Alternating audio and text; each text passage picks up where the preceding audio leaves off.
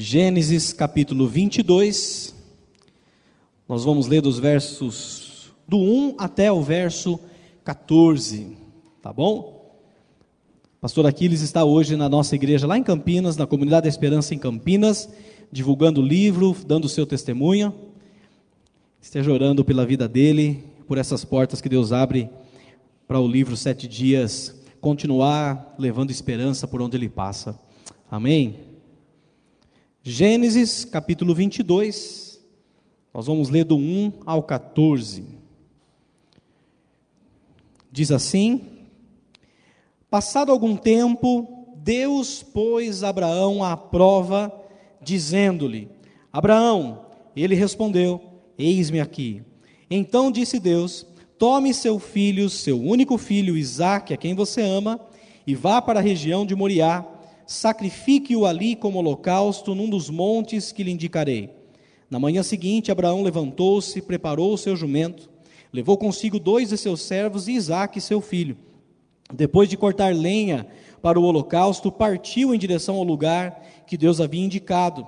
No terceiro dia de viagem, Abraão olhou e viu ao longe o lugar e disse aos seus servos: Fiquem aqui com o jumento, enquanto eu e o rapaz vamos até lá. Depois de adorarmos, voltaremos. Abraão pegou a lenha o holocausto, colocou nos ombros do seu filho Isaque, e ele mesmo levou as brasas para o fogo e a faca. E caminhando os dois juntos, Isaque disse a seu pai: Meu pai, sim, meu filho, respondeu Abraão. Isaac perguntou: As brasas e a lenha estão aqui, mas onde está o cordeiro para o holocausto? Respondeu Abraão: Deus mesmo há de prover o cordeiro para o holocausto, meu, meu filho. E os dois continuaram a caminhar juntos. Quando chegaram ao lugar que Deus lhe havia indicado, Abraão construiu um altar e sobre ele arrumou a lenha, amarrou seu filho Isaque, o colocou sobre o altar em cima da lenha. Então estendeu a mão, pegou a faca para sacrificar o seu filho, mas o anjo do Senhor o chamou do céu: Abraão, Abraão. Eis-me aqui, respondeu ele. Não toque no rapaz, disse o anjo, não lhe faça nada. Agora sei que você teme a Deus, porque não me negou o seu filho, o seu único filho. Abraão ergueu os olhos e viu um carneiro preso pelo chifre no arbusto, arbusto e foi lá pegá-lo e o sacrificou como holocausto em lugar do seu filho. E o verso 14 que diz: Abraão deu àquele lugar o nome de O Senhor proverá, por isso até hoje se diz: No monte do Senhor se proverá ou a expressão que nós conhecemos como Jeová Jirê, tá bom? Feche teus olhos mais uma vez. Peça agora ao Espírito Santo para acalmar o teu coração. Diga a ele, fala: Pai, eis aqui, ó Deus, a tua palavra, eis aqui a minha vida. Eu abro o meu coração, ó Deus, para receber a tua palavra. Eu deixo a minha mente, ó Deus, aberta, receptiva, para que o Senhor fale comigo nessa noite de maneira muito especial. Que assim seja, Deus, para a honra e glória do teu nome. Amém e amém. Pode sentar, queridos. Algumas semanas atrás, poucas semanas atrás, eu preguei no texto de Salmo 37:5 que diz: "Entrega teu caminho ao Senhor, confia nele e o mais ele fará", sobre entregar e confiar. E eu me lembro que quando essa mensagem foi pregada, muitos vieram falar: "Poxa, pastor, essa é uma das coisas mais difíceis para nós como cristãos, que é o entregar tudo nas mãos de Deus e confiar que Ele vai fazer. Nós falamos que nós precisamos entregar e confiar as nossas vontades, submetê-las à vontade de Deus, aprender a fazer aquela oração de Jesus, né? Senhor, é possível passar de mim esse cálice, né? Mas Jesus termina a oração dizendo: Contudo, seja feita a tua vontade e não a minha. Nós aprendemos também que nós precisamos entregar e confiar a nossa ansiedade ao Senhor, aquela agitação daquilo, das coisas que ainda nem aconteceram, aquele esmagamento que a gente sente pelo futuro que ainda não chegou. Isso é ansiedade, nós temos que aprender a largar aos pés do Senhor, confiar que Ele vai cuidar do nosso futuro e também nós falamos sobre entregar e confiar a Deus a nossa necessidade de sempre estar no controle das coisas. Você é daqueles que gosta de controlar tudo perto de você ou não? Tem algum controlador perto de você aí ou não? Dá uma olhadinha para o lado e fala: Hum, irmão. Fala, ah, meu irmão, fique esperto. Semana passada, no encerramento da nossa série é, da nossa campanha, que foi assim uma bênção, superando as crises da vida, eu falei sobre três palavras que a gente precisa levar em consideração se a gente quer continuar vivendo, superando a nossa vida, que é consagração, elevar o seu nível de consagração, é a, a perseverança, você praticar a perseverança. Deus tem um negócio com os perseverantes. Deus tem um negócio com aquele que não desanima, com aquele que não retrocede, com aquele que fica firme até o final. Mesmo que para fora, exteriormente, pareça que você está desfalecendo, a Bíblia diz que por dentro a gente deve se renovar dia após dia. Nós precisamos praticar a perseverança. E nós falamos também sobre a necessidade de a cada dia aumentar a nossa fé, de fazer com que a nossa fé seja cada vez maior hoje do que ela foi ontem. E pensando nisso, nessas coisas que eu pensei, que eu falei na semana, nessas semanas, eu olhei para a história de Abraão e eu vejo que Abraão ele tem todas essas características. Abraão talvez seja o homem com o maior currículo de toda a Bíblia. Ele não é só chamado pai da fé, mas ele também é chamado amigo de Deus. Ele é pai de multidões. Ele é, é, é, o, é o, homem que começou as maiores é, religiões do mundo. Ele é um camarada assim que tem um, um, um currículo peculiar. E nessa, nessa, nesse caminho que a gente começa a andar e a trilhar, quando a gente decide entregar as coisas a Deus, perseverar, quando a gente decide colocar nossa fé nas mãos do Senhor, coisas vão acontecer para nos provar. Pode dizer isso para o irmão do seu lado? Fala assim: coisas vão acontecer, meu irmão, para te provar. E sim, de tempos em tempos, Deus nos prova.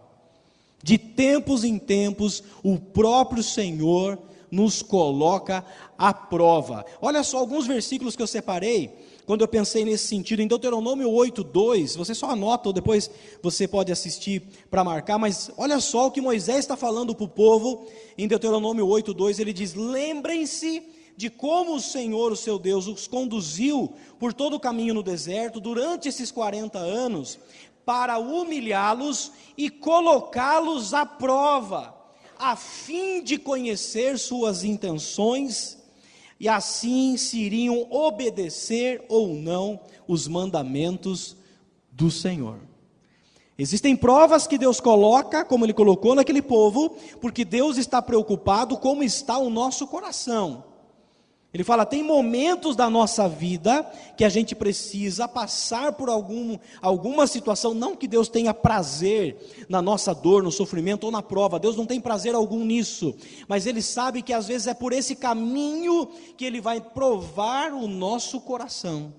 Ainda no Deuteronômio 8, no 16, ele fala que o maná veio do céu e sustentou o povo para te humilhar, te provar, para que no fim te fizesse o bem que desejava. Olha só, Deus nos prova para nos humilhar, para nos fazer ficar firme ali nele, porque ele sabe que o fim daquela situação vai ser para nos dar o bem que ele deseja. Quantos querem ser abençoados por Deus? Temos que entender esse caminho que Deus é, utiliza. Ainda em Deuteronômio 13, verso 3, a parte B, é, Moisés ainda falando com o povo, ele diz: O Senhor, o seu Deus, está pondo vocês à prova para ver se vocês o amam de todo o coração e de toda a sua alma. Colocando a prova para provar o nosso amor. Interessante porque quando Jesus é perguntado, é questionado pelos fariseus, pelos mestres, de qual era o maior mandamento, qual que Jesus repete? Ele diz: Amarás ao Senhor teu Deus de todo o teu coração, de toda a tua mente, com todas as tuas forças. Ou seja, as provas que muitas vezes vêm, Deus está olhando para a gente e vê, vamos ver se esse aí vai ficar firme. Vamos ver se esse aí realmente me ama. Você ama o Senhor ou não? Amém? e o Tiago, se não bastasse isso tudo aqui ainda, o Tiago, lá, o Tiago, lá no capítulo 1, a partir do verso 2 e 3, ele fala assim: Irmãos, tende por motivo de grande alegria o passar por muitas provações, o passar por provas. Aí ele começa a dizer, porque a prova produz perseverança, a perseverança aumenta a sua fé, e ele vai dizendo, eu falei, eu não sei, eu falei, eu acho que esse aqui é o, é o versículo principal mais, mais querido do, do, do irmão Lázaro, né? lembra da música do irmão Lázaro? Vou passando pela prova, dando glória a Deus, dando glória a Deus, lembra? É um shotzinho, né?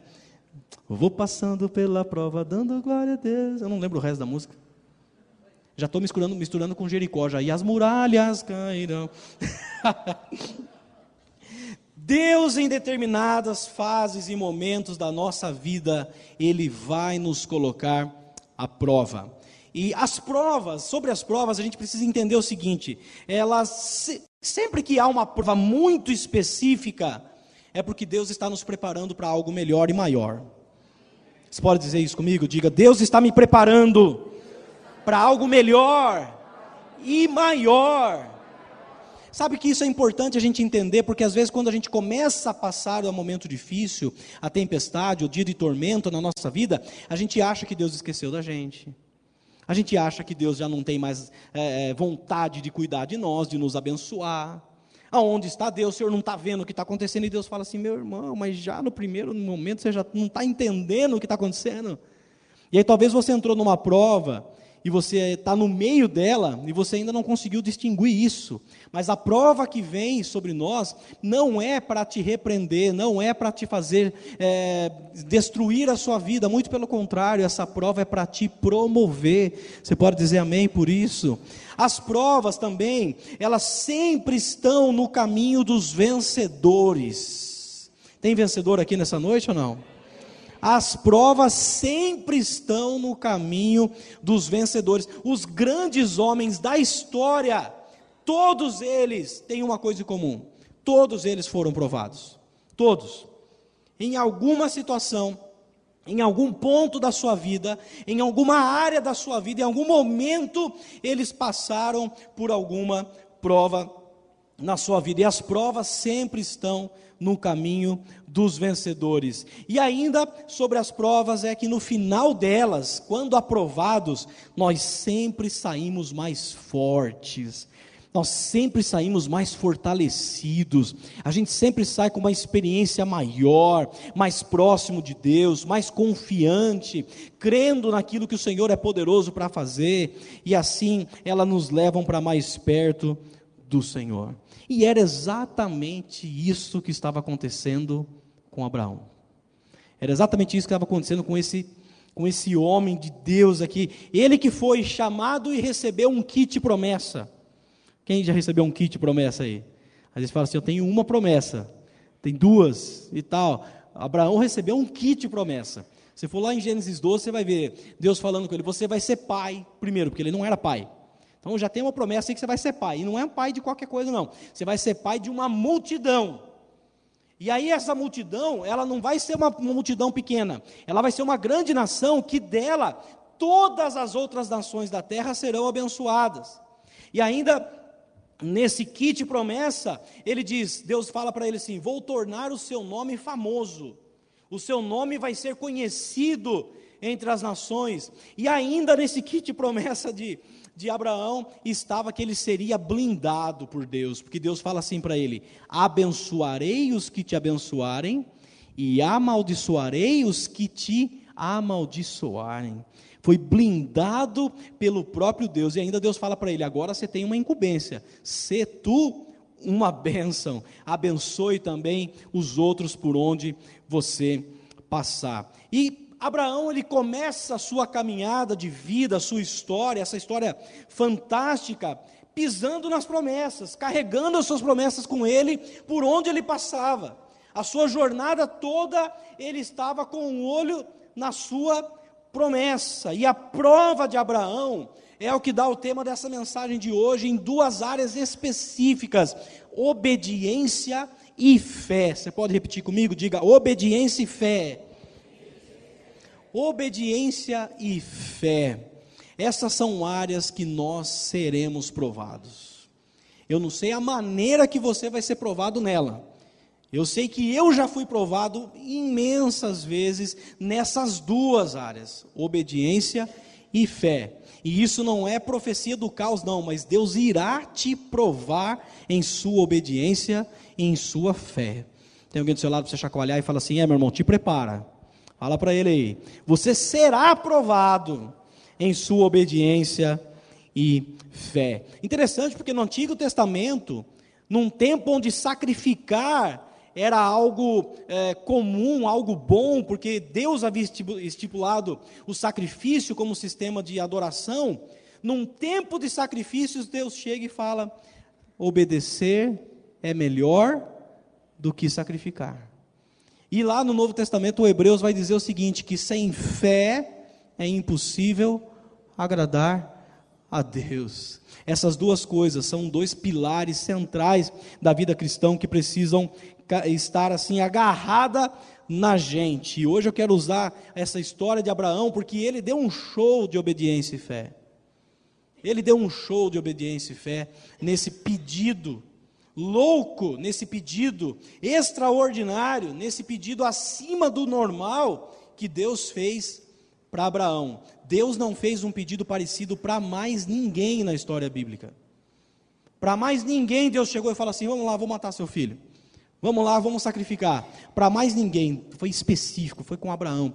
E Abraão deu um show de obediência e fé. E eu queria tirar algumas lições dessa história sobre é, se eu vou passar por algum momento onde a minha obediência, a minha fé, a minha vida com Deus vai ser provada, o que, que eu posso aprender com Abraão a como enfrentar essa prova na, nessas áreas de vida de obediência e fé. Primeira coisa que eu quero destacar, que já está no primeiro versículo que nós lemos no, do capítulo 22 de Gênesis, é: esteja atento à voz de Deus. Tem alguém do seu lado para você dizer isso? Diga: esteja atento à voz de Deus.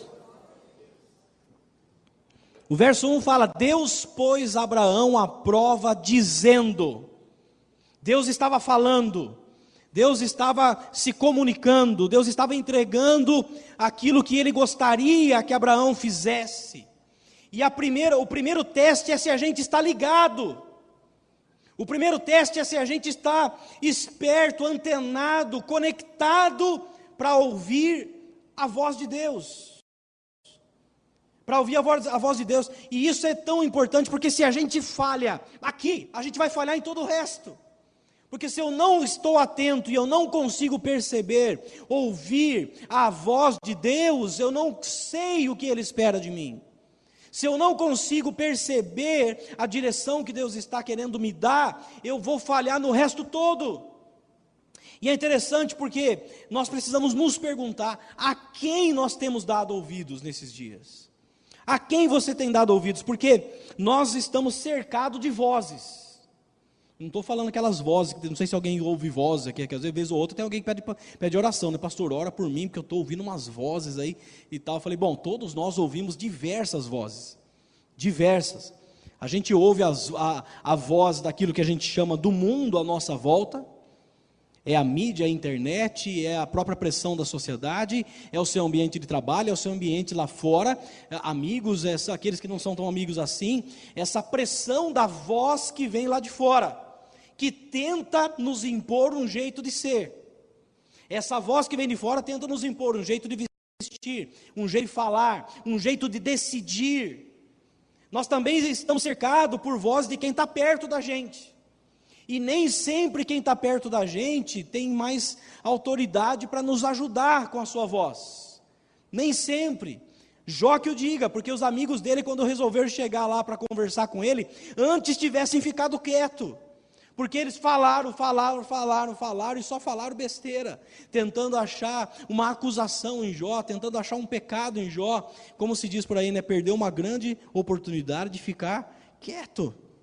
Se você não sabe o que falar quando está perto de alguém, fica quieto. É que tem gente que não aguenta, né, meu? E começa assim, você chega perto da pessoa, você não aguenta ficar quieto. Tem alguém assim perto de você? Não. Vamos um falando aí. Você começa, você quer falar, você quer falar, falar, falar. E essas vozes, estou falando que tem gente que fala perto do seio, você pode ser uma dessas vozes para outra pessoa também.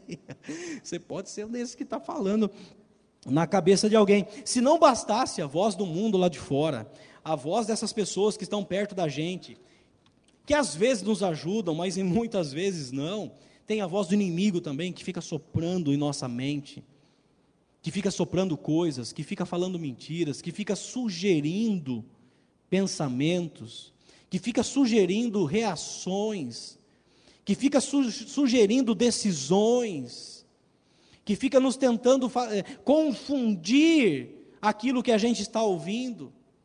E ainda a voz que mais a gente ouve não é a voz do mundo aí fora, não é a voz daqueles que estão perto da gente, não é a voz do inimigo, mas qual é a voz que a gente mais ouve? A nossa própria voz. A sua própria voz. Quem mais a gente conversa na vida, quem? É com a gente mesmo. É ou não é? Você é daquele que fica falando, fica falando, nossa, agora, meu Deus do céu, você está sozinho no carro e você está conversando e falando alto. É assim? É assim ou não é? Todos nós precisamos de algum momento sozinho para a gente ter um diálogo com a gente mesmo. Mas é, é sério, é sério. Todo mundo precisa falar, conversar consigo mesmo. Tem um salmo que diz assim: ele falando para ele mesmo: Por que está abatida a minha alma? Olha o salmista falando com ele. Espera em Deus, pois ainda o louvarei. Falei, mas quem está falando para quem agora? Nesse segundo eu embolei. Fala a verdade, o Tico e Teco falou: espere em Deus, pois ainda louvarei, mas ele está falando com a alma dele. Esse diálogo interno, essa voz talvez seja a mais perigosa, porque essa é a voz nossa, interna, que a gente coloca todas as outras no liquidificador, e aí ela vai bater, e a gente vai tentar processar tudo isso para tomar as nossas decisões. E Deus está ali do lado tentando gritar tentando nos ajudar, tentando falar com a gente, e no meio de tanto barulho, nós precisamos aprender urgentemente a ouvir a voz de Deus, a ouvir a voz do Espírito Santo. E isso, gente, não é aquela questão de que, de repente, tem gente que fala: não, Deus mandou hoje eu, eu ir de sapato preto. Então, hoje você vai comer, você vai sair daqui, você vai comer uma pizza, você fala, nossa, queria tanto comer uma de quatro queijos, mas o Espírito Santo mandou eu comer berinjela. Aí você fala, será que o Espírito Santo mesmo, né? Não, né, eu sei que Deus pode falar do jeito que Ele quiser com você, mas tem uma máxima bíblica que é o seguinte: Deus só vai falar com a gente diretamente algo que vai afetar o nosso destino. Entre uma fala e outra com esses profetas, com esses homens de Deus, tem anos de, de espaço a grande maioria das vezes. E quando Deus te falar, você precisa estar atento, você precisa estar conectado com a voz do Espírito Santo. A segunda coisa, se eu, em primeiro lugar, preciso estar atento ao que Deus vai falar, a segundo lugar, eu preciso responder a esse chamado. Responda ao chamado de Deus. Olha Abraão, que sensacional. O texto vai dizer: Deus chamou, uh, colocou Abraão à prova, dizendo. Aí ele chama: Abraão, Abraão. E a Bíblia vai dizer que Abraão prontamente responde: Eis-me aqui. Eis-me aqui. Abraão, que andava com Deus, que conhecia a voz de Deus, prontamente ele dizia ao Senhor: Eis-me aqui. Mas isso nem sempre é fácil. Você lembra de Samuel, do profeta Samuel, quando ele, Ana tem Samuel, ela tinha feito um voto com Deus, né? Se Deus desse um filho homem, ele seria consagrado a Deus, iria crescer no templo. E ela manda o menino lá com o, sacerdote Eli. E a Bíblia vai dizer que quando o Samuel já é menino, uma certa noite ele ouve uma voz, isso está em Samuel 3, 1 Samuel 3, e uma voz o chama, Samuel, Samuel. Aí ele levanta, vai correndo lá falar com o sacerdote Eli, que já era um senhor, já não estava nem escutando direito e tal. E ele fala: oh, estou aqui, o senhor, o senhor me chamou? Ele falou: não chamei nada, vai dormir, moleque, tá tarde. E aí, por três vezes acontece isso. E na terceira vez que o sacerdote Eli, ah, pode ser Deus, ele está aqui sendo treinado, ele vai ser um profeta. Se você ouvir de novo a voz, diga: Fala, Senhor, que o teu servo ouve. E a Bíblia diz que pela quarta vez ele ouve a voz: Samuel, Samuel. E aí ele diz: Fala, Senhor, que o teu servo ouve. Deus levanta Samuel como um grande profeta naquela naquela geração. Foi assim com Isaías, lá no capítulo 6, quando Deus está é, aparece para Isaías no templo. Isaías vai dizer: No ano que morre o rei Urias, eu via o Senhor assentado num alto e sublime trono. E aí ele vendo aquela coisa toda, é aquela história onde Isaías fala assim: Ai de mim, que eu sou um, um homem de lábio impuro, eu habito no meio de um povo de impuros lábios. A Bíblia diz que um anjo toca, pega uma brasa lá da, da, da presença de Deus e toca uh, nos lábios, purificando Isaías. E aí Deus fala: A quem enviarei? Quem há de ir por nós? Só estava Isaías naquele culto. Você imagina um negócio desse? Você já teve aquela sensação de ter culto, que só estava você no culto? Fala assim, só, várias vezes a pessoa fala assim, pastor, parece que só estava eu e Deus hoje no culto. Era esse culto de Isaías aqui, só estava ele. A quem enviarei? E a Bíblia diz que Isaías prontamente responde: Eis-me aqui, eis-me a mim. Foi a mesma coisa com Moisés na sarça ardente, quando ele responde: Eis-me aqui, é a mesma coisa comigo e com você. Eu me converti com sete anos de idade, eu era um menino e me batizei com oito anos de idade. E eu me lembro que, eu, nossa, mas eu era daqueles que eu não saía da igreja, já desde pequeno. E eu tenho imagens ainda, eu com sete para oito anos, eu e o pastor da igreja só na rua. A gente morava lá no, no residencial Parque Piracicaba, alguém conhece? Naquele condomínio bonito que tem indo para Águas de São Pedro, conhece? Re, re, ah, a Balbo? Não. É esse mesmo. É esse mesmo. A gente morava lá e eu tenho imagens como se fosse hoje de eu com 7, 8 anos e o pastor evangelizando na rua, entregando panfletos, convidando as pessoas para o culto. Tinha culto de oração que de estar só eu e o pastor. Eu me lembro de uma vez que aquele pastor, pastor Jaime, é, foi o que me batizou. Ele chegou para mim e ele me disse: Eu com oito anos, você vai ser um pastor. Eu falei assim, na época eu falei assim, amém, quero ser pastor, mas era criança. Eu brincava de ser pastor na garagem da minha casa. Eu chamava a molecadinha da rua, eu e um outro lá, a gente brincava de igreja. Eu fazia louvor e tal, depois eu dava uma palavra, sempre, a palavra sempre era paulada, né? É, se você não aceitar Jesus e tal, você vai para o inferno. Sempre era só cajadada para tudo. E a molecadinha lá, amém, amém. Tem uns que estão na igreja, tem outros que eu não sei onde foi parar, daquela turminha ali, mas eu evangelizei aquela turma toda. Eles sabem do, do evangelho. Deus ele está te chamando. Deus ele está interessadíssimo em falar com você. Deus está interessadíssimo em que você fique atento e que não você só apenas ouça, mas que você responda ao chamado de Deus. Quem está entendendo, diga amém. Amém. Em terceiro lugar, perceba com clareza o que Deus está te pedindo. Perceba com clareza.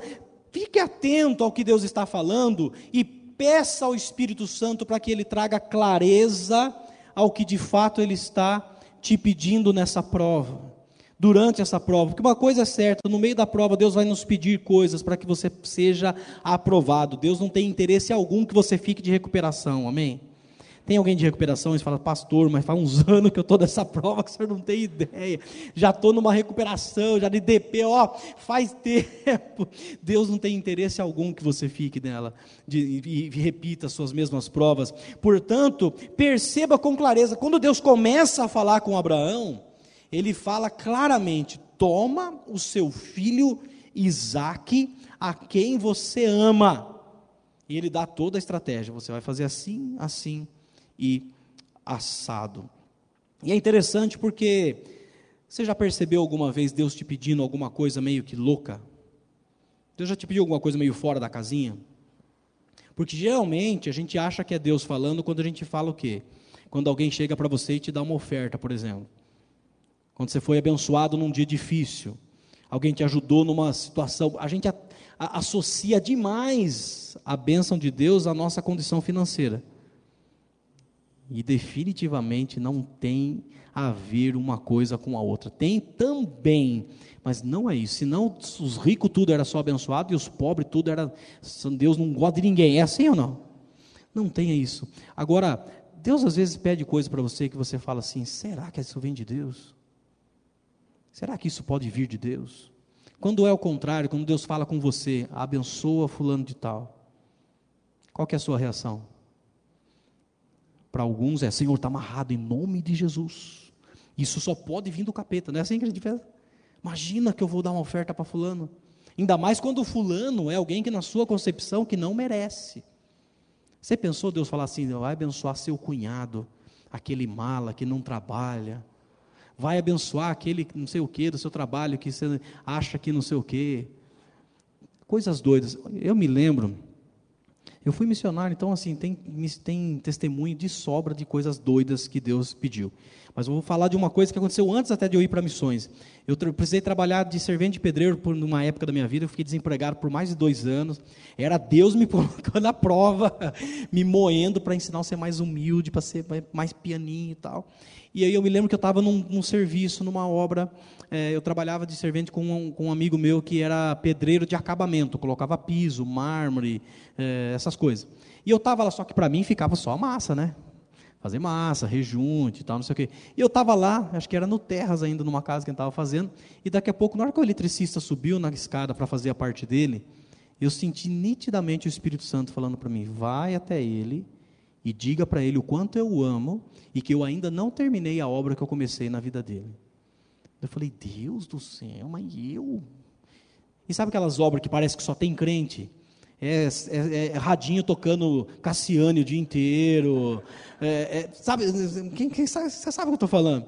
E eu, era, isso era sete e meia da manhã, e eu falei, não, Deus, eu não, deixa eu trabalhar. E ali e tal, daqui a pouco o Espírito Santo passou, e o cara lá, eu não conversava com o cara que estava longe, lá onde ele estava tal. E fui almoçar, não fui falar com o cara, e Deus continuou falando, você vai lá, seu miserável, pá, sei o quê. Tal. Até que eu resolvi obedecer a voz de Deus. Eu entendi que era a voz do Senhor, eu fui falar com aquele rapaz. E foram exatamente essas palavras: Olha, eu não sei quem você é, eu não conheço a sua história, só sei que desde a hora que eu cheguei aqui de manhã, que eu te vi, o Espírito Santo me incomoda para te dizer o quanto ele te ama e que a obra que ele começou na sua vida, ele ainda não terminou, tem muita coisa para acontecer. Ah, o rapaz desabou a chorar, começou a contar o momento que, difícil que ele estava passando. A gente orou junto e foi um momento de refrigério na vida daquele rapaz. Qual foi a última vez que Deus te pediu uma coisa meio fora da casinha? Qual foi a última vez que Deus te pediu uma coisa meio que você olhava e de repente, como Abraão aqui, que poderia falar assim: Deus, isso não, isso não pode, isso não pode vir de Deus, um pedido desse, louco como esse, não pode vir de Deus, mas Abraão estava acostumado a ouvir a voz de Deus. E quando Deus foi claro, a Bíblia diz que ele também prontamente foi claro. Na manhã seguinte, diz o verso 3, ele já levantou com aquilo pronto no seu coração, decidido a obedecer. Ouviu claramente quais foram as instruções e ele foi. Agora, a grande questão é que muitos estão confundindo e acabam passando a vida fazendo coisas que Deus não pediu.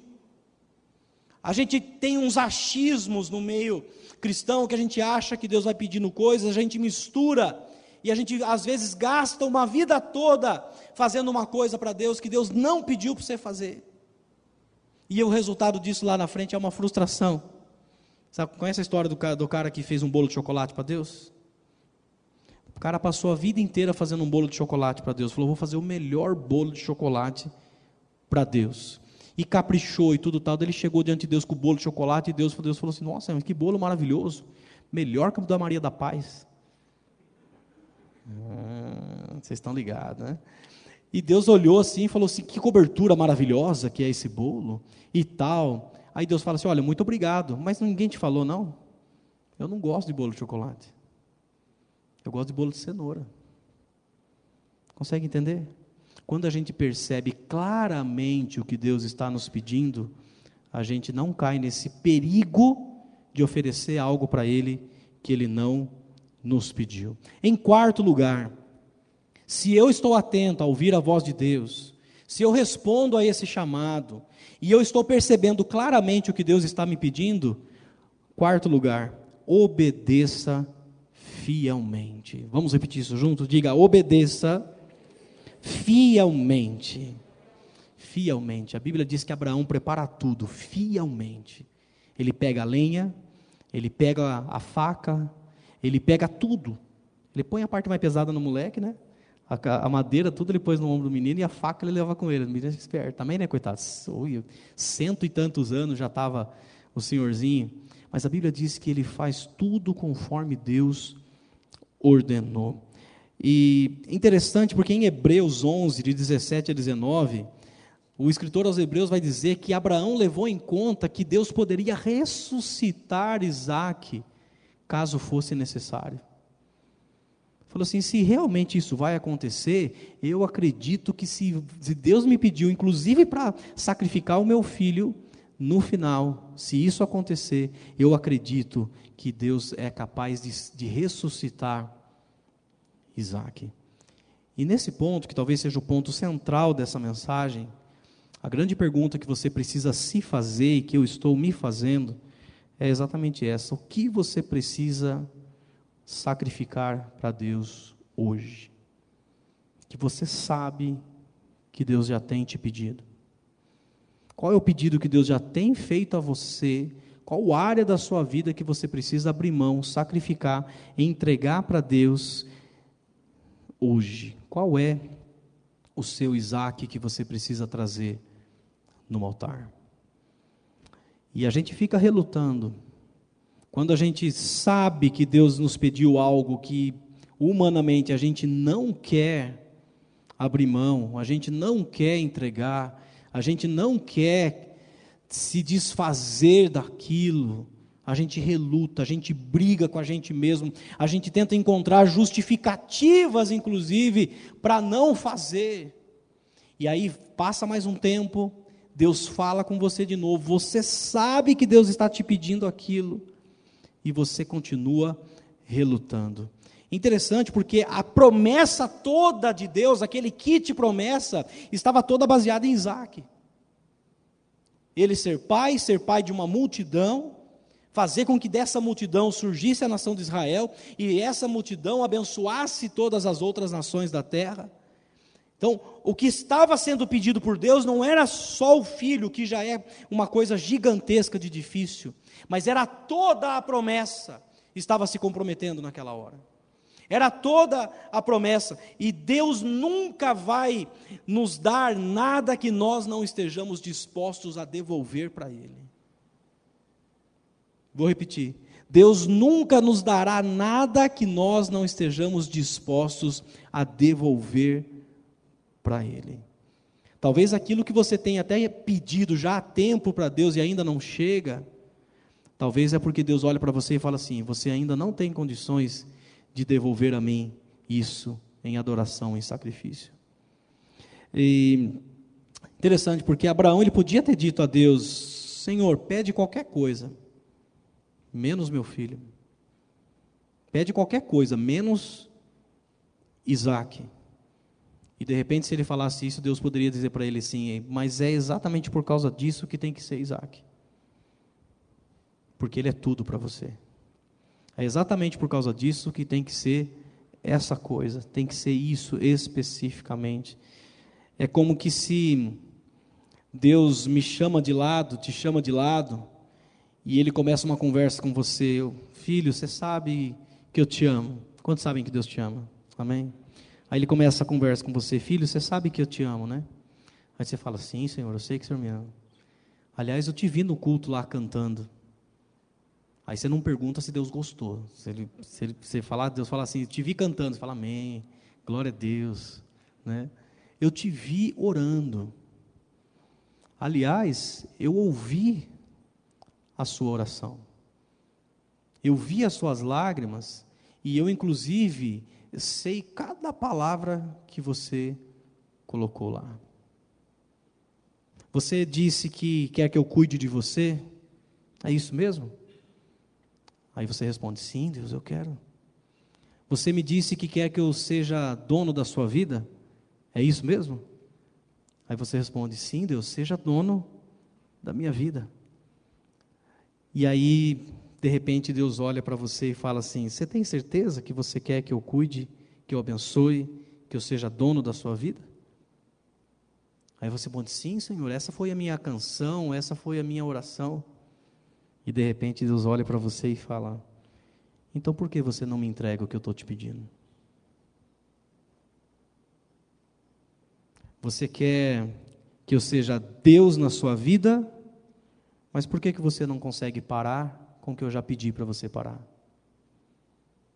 Você quer e você ora e você canta que, que eu seja senhor da sua vida, mas por que, que você não consegue entregar o seu Isaac? Por que, que você não consegue abrir mão disso?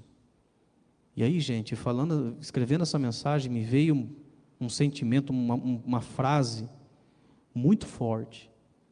Se nessa conversa Deus resolvesse fazer isso, de repente Deus virasse para mim, virasse para você e dissesse: Você realmente me quer como Deus da sua vida?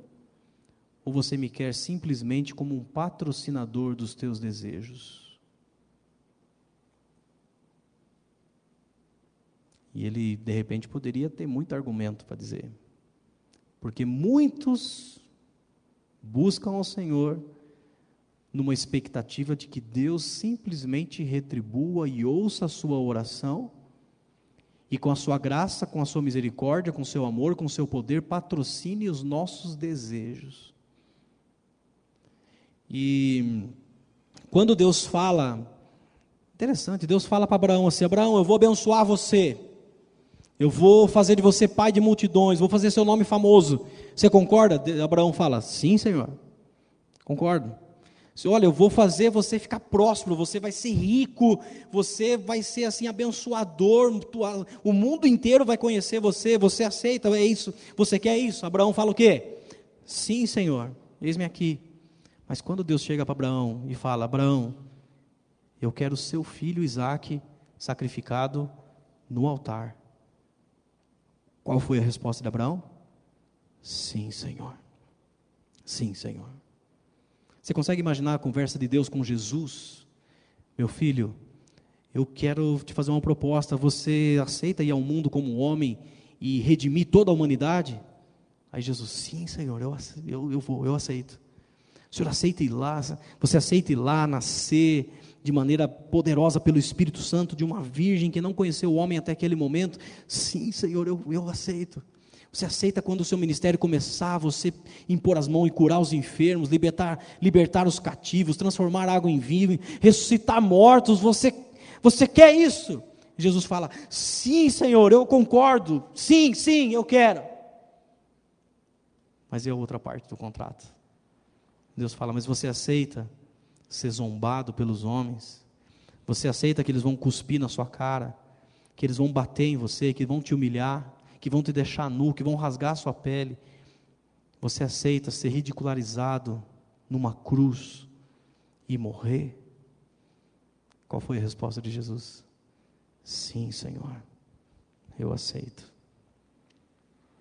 E de repente Deus olha para mim e para você, queridos, nessa prova que nós estamos de repente passando, e Deus olha para nós e Ele fala: Olha, não viva em função do Isaac que Deus te deu, mas viva em função do Deus que te deu o Isaac. Vou repetir. Não viva em função do Isaac que Deus te deu, mas viva em função do Deus que te deu o Isaac. Que Ele possa encontrar em mim e em você um coração pronto a obedecê-lo fielmente. Você pode dizer amém por isso. E em quinto e último lugar, Abraão tinha uma certeza que nós precisamos ter, não esqueça, Deus estará o tempo todo ao seu lado.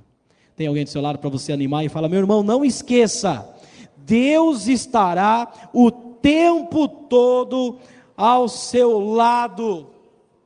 Em todo o processo, Deus estava ali ao lado de Abraão.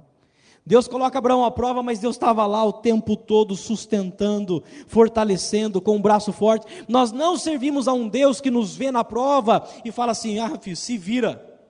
Eu vou ficar aqui porque, afinal de contas, eu estou num alto e sublime trono, eu estou governando o mundo. Se vira aí a sua prova, não, nós servimos a um Deus que, quando a prova chega, Ele está junto com a gente, Ele está junto. A prova é em consulta, você pode falar com Ele o tempo todo e perguntar, e abrir o seu coração, e pedir ajuda, e clamar, porque Ele está com você o tempo todo, o tempo todo do seu lado, e até que aquele momento chegue, o momento da vitória, porque quando Isaac está para ser sacrificado, a voz dos céus grita: Abraão de novo! E Abraão com a faca ali para sacrificar, qual foi a resposta dele? Eis-me aqui, Senhor. Esse Abraão é espetacular. Eis-me aqui, Senhor. E Deus fala para ele: Não toque no menino, porque agora sei que você teme a Deus e a Bíblia diz que Abraão olha para o lado e vê o carneiro preso lá, e ele oferece aquele carneiro como um sacrifício. Ele monta um altar de adoração e sacrifica na presença do Senhor. E ele desce daquele monte junto com o seu filho. Quando o dia da vitória chegar, e vai chegar, quando essa prova passar, e vai passar, Deus estará com a mão forte sobre a sua vida para te sustentar e chegar lá do outro lado dessa vitória. Você pode dizer amém por isso nessa noite?